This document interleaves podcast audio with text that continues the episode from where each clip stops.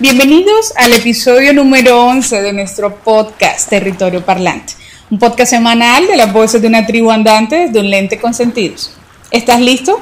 Mi nombre es Eileen y quiero que en este espacio logremos conectarnos con nuestro territorio usando nuestros sentidos. Comencemos. Hoy hemos preparado para ustedes un recorrido ecoturístico lleno de cultura, historia y amor por la naturaleza. En el corregimiento de la Boquilla, en Cartagena de Indias, tienen lugar múltiples experiencias que contribuyen a la construcción de una comunidad más sostenible. Con el emprendimiento Los Arriberos, Ramiro Castro y sus socios nativos han logrado mostrar la riqueza natural de su tierra, mientras sus canoas abren paso entre los manglares llenos de vida. En cuanto a Hernando Hernández, alias el tío Carro, la historia de su comunidad ha sido el epicentro de su labor. Ser un historiador cultural comunitario le ha permitido conservar gran parte de la memoria colectiva de la boquilla. Les damos la bienvenida a este territorio parlante y gracias por hacernos parte de sus historias. Señor Ramiro, bienvenido. Queremos saber desde cuándo y por qué decide hacer ecoturismo. Nosotros pues, hacer ecoturismo porque nosotros somos pescadores y la pesca se puso mala entonces después nos reunimos a trabajar con el turismo porque ya no, en la pesca no se, no se cogía nada. ¿Cuántos son ustedes? En Somos, ocho socios. Ok. Ocho socios. ¿Y los ocho eran pescadores? Todos pescadores. Y lo, de los ocho tenemos 20 más muchachos que, que nos hacen la, la colaboración. También están haciendo la cuestión del turismo ahora porque la pesca no... Okay. ¿Y cuántos años lleva los arriberos? los arriberos tenemos 14 años, está Está funcionando. Está funcionando como, sí, como, como forma de. Hoy hacen parte de, los negocios verdes de Cardique, ¿no? Ah, sí, señora, sí, ah, gracias a Dios. Eso es muy bueno que están fortalecidos. Y entonces, bueno, comenzamos con el tour de la Boca Natural, hacemos el recorrido por los manglares. El manglar, el túnel de la conquista, el túnel del amor y el túnel de la felicidad. ¿Cuál es la diferencia entre el túnel del amor y el túnel de la felicidad? El túnel del amor, porque uno está de la felicidad porque uno va a conquistar a la muchacha. Ok. ¿Me Va uno a conquistar primero para después pasar el túnel del amor. Ajá. Pues ¿Y, en, el del amor? En el del amor, muy feliz. Sí, ya. Ya, ya concretó. concretó todo. pues si la mete uno ahí porque está todo arreglado. Ok, ok. Entonces uno pasa el túnel de la felicidad, está uno feliz. Claro. sí, porque ya logró el objetivo. Claro. Ah, bueno. ¿Y ese tour dura más o menos cuánto? Eso dura eh, una hora. Ok. Una hora. ¿Y eso lo hacen solo de día? Puede ser no, se puede ser a las 6 de la tarde también se hace. Ah, bueno. 6 de la tarde con unos mechones. Mm, unos, Las lámparas de los, de los celulares. Ah, y va uno haciendo recorrido por los manglares. Más elegante todavía. Ah, bueno, bueno. Señor Ramírez, ¿qué piensa mientras se adentra en los manglares? estoy pensando ahora trabajando, estoy trabajando construcción. Para medio sostenerme para buscar la, buscar la comida. Sí, pero por ejemplo, cuando usted llega a un tour y usted se sube en la canoa, cuando ya va entrando a los manglares, ¿usted qué piensa? No, no, yo me siento feliz, ya, contento. ¿Por qué? Porque hay unos turistas ahí y estoy respondiendo por ellos, entonces esa es la... Uno concentrarse con lo que está haciendo. Señora Miri, ¿por qué mostrarle el manglar y no el mar? O sea, ¿qué, ¿qué, tiene, qué fue lo que le enamoró el manglar que no hizo el mar para ustedes hacer ese ecoturismo allá? Porque él, es menos peligroso. Oh, ok, Es más seco, no hay tanto, no hay corriente. Ok, ok. ¿Y qué es lo que más le gusta de su trabajo? Los, manglares, sí, los manglares, el turismo. Ok, ok. Sin duda, señor Ramiro, su labor nos inspira e invita a disfrutar de manera consciente las distintas formas de vida que nos rodean. Muchas gracias. Ahora escucharemos al señor Hernando Ortega. Bienvenidos a Territorio Parlante, señor Hernando. Cuéntenos, ¿hace cuánto vive en La Boquilla y cómo se convirtió en historiador cultural? Yo vivo en La Boquilla desde que nací hace 75 años porque yo me siento, yo sí me siento boquillero porque yo nací con, con madrona. Porque la mayoría de los boquilleros han nacido en maternidad, que maternidad no es la boquilla. Y eh, aprendí a ser historiador eh, empírico de mi comunidad, porque cuando joven me gustaba mucho andar con los mayores de edad, para andarle preguntando cosas de la boquilla. Y al paso que yo me iba respondiendo, yo iba escribiendo, y iba preguntando, y iba escribiendo. Y cuando ya tenía bastante escrito, se me dio por transcribir todo lo que había escrito. Y de allí salió la historia que escribí sobre mi boquilla.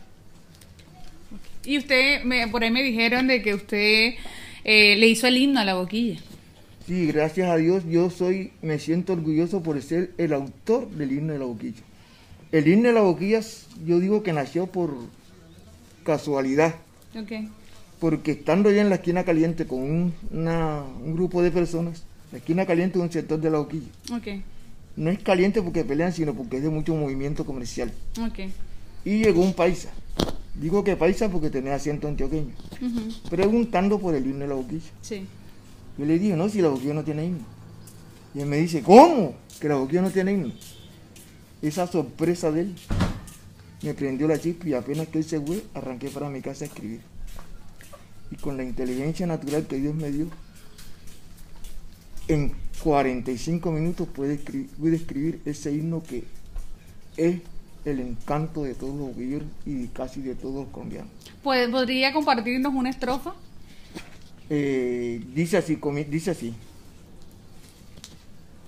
Oh boquilla tan divina, hecha de naturaleza, a ti compongo esta rima por tu singular belleza. Nosotros los boquilleros te queremos con orgullo, por eso brindarte quiero estos versos en capullo. Eres la madre y refugio de, de tus hijos boquilleros, que te quieren con orgullo y se sienten placenteros. De nuestros antepasados heredamos el cariño que siempre te hemos brindado los adultos y los niños. Aquí somos pescadores por herencia y tradición y para brindarle honores a esta bella población. Todos te queremos tanto y siempre te pelearemos. Por grande que sea el espanto, nosotros lo venceremos. Eres la boquilla linda, todos quieren conocerte, porque aquí todo se brinda y de ti todo depende. Eres nuestra patria chica, orgullo de Cartagena, que es la ciudad más bonita de toda Colombia entera. Comienzas en La Bocana y llegas a Villa Gloria. Esta población bacana pertenece a nuestra historia. Que Dios bendiga este pueblo a orillas del Mar Caribe, porque este es un bello suelo que a todo el mundo recibe. Ah, ¡Qué bonito! Ah, ¡Qué bonito! Y ya está grabado, ya. ya tiene Ah, un- sí, no, y no lo conocía, Sí, ¿no? Pero es, cantando, es- Para cantar sí soy malo. Ah, sí. De pronto en la ducha, en la ducha. Eh, señor Hernando, ¿y qué espera lograr cuando comparte sus conocimientos con quienes visitan la boquilla? Mi deseo es que todo mundo, todo boquillero y toda persona que visite la boquilla sepa de la historia de la boquilla. Para cuando yo muera, no se muera esa historia conmigo, sino que alguien pueda contar lo que yo cu- cuento ahora que estoy en vida. Porque usted sabe que cuando uno se muere, ahí llegó. Sí, Pero ahí por eso yo, yo le regalo copia a todo el que me pide copia, yo le regalo una copia. De la historia y del himno. Ah, ¿usted hizo alguna publicación, un artículo, un libro? Sí, tengo, lo tengo escrito. Tiene 10 páginas. Ok. Y tengo el himno, el himno lo registré.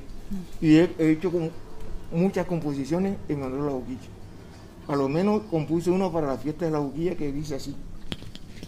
Esto fue en el 2013. Sí. Qué bonita es la boquilla y sus fiestas patronales. Todo es una maravilla en estas festividades. La boquilla es una historia por todo lo que ha vivido. Eso nos colma de gloria y nos mantiene engreídos. De ser nacidos aquí, en esta tierra tan bella. Por eso me decidí de unirme a todos por ella. Quien llega a la boquilla no se quiere regresar, porque le da una cosquilla y aquí se quiere quedar. Por lo bien que aquí se vive, si se acoge a las costumbres, todo el mundo lo recibe y lo llevan a la cumbre. Le pido a los boquilleros cuidar nuestra idiosincrasia. Todos saben que los quiere y que Dios nos colme de gracia. Eh, se me- se me Bueno, bueno, pero muy bien, muy bien. Muchas gracias por compartir sus experiencias. Sabemos que la actividad turística se fortalece con el sentido de pertenencia y arraigo cultural de quienes día a día muestran lo mejor de su tierra. Esta cápsula suma esfuerzos desde la ruralidad a las metas del Objetivo de Desarrollo Sostenible número 11, ciudades y comunidades sostenibles. Esta cápsula es apoyada por el Ministerio de Cultura, ya que fuimos ganadores de la convocatoria Comparte lo que somos. Hasta aquí lo que teníamos preparado para este episodio. Esperamos que hayas logrado conectar con tus sentidos este territorio. Gracias por acompañarnos. Si te ha gustado el capítulo de hoy, dale me gusta, comparte y comenta. Así podremos llegar a más ciudadanos para ecoeducar y logremos proteger y promover el uso sostenible de los recursos naturales de cada territorio. La cultura es de todos. Ministerio de Cultura.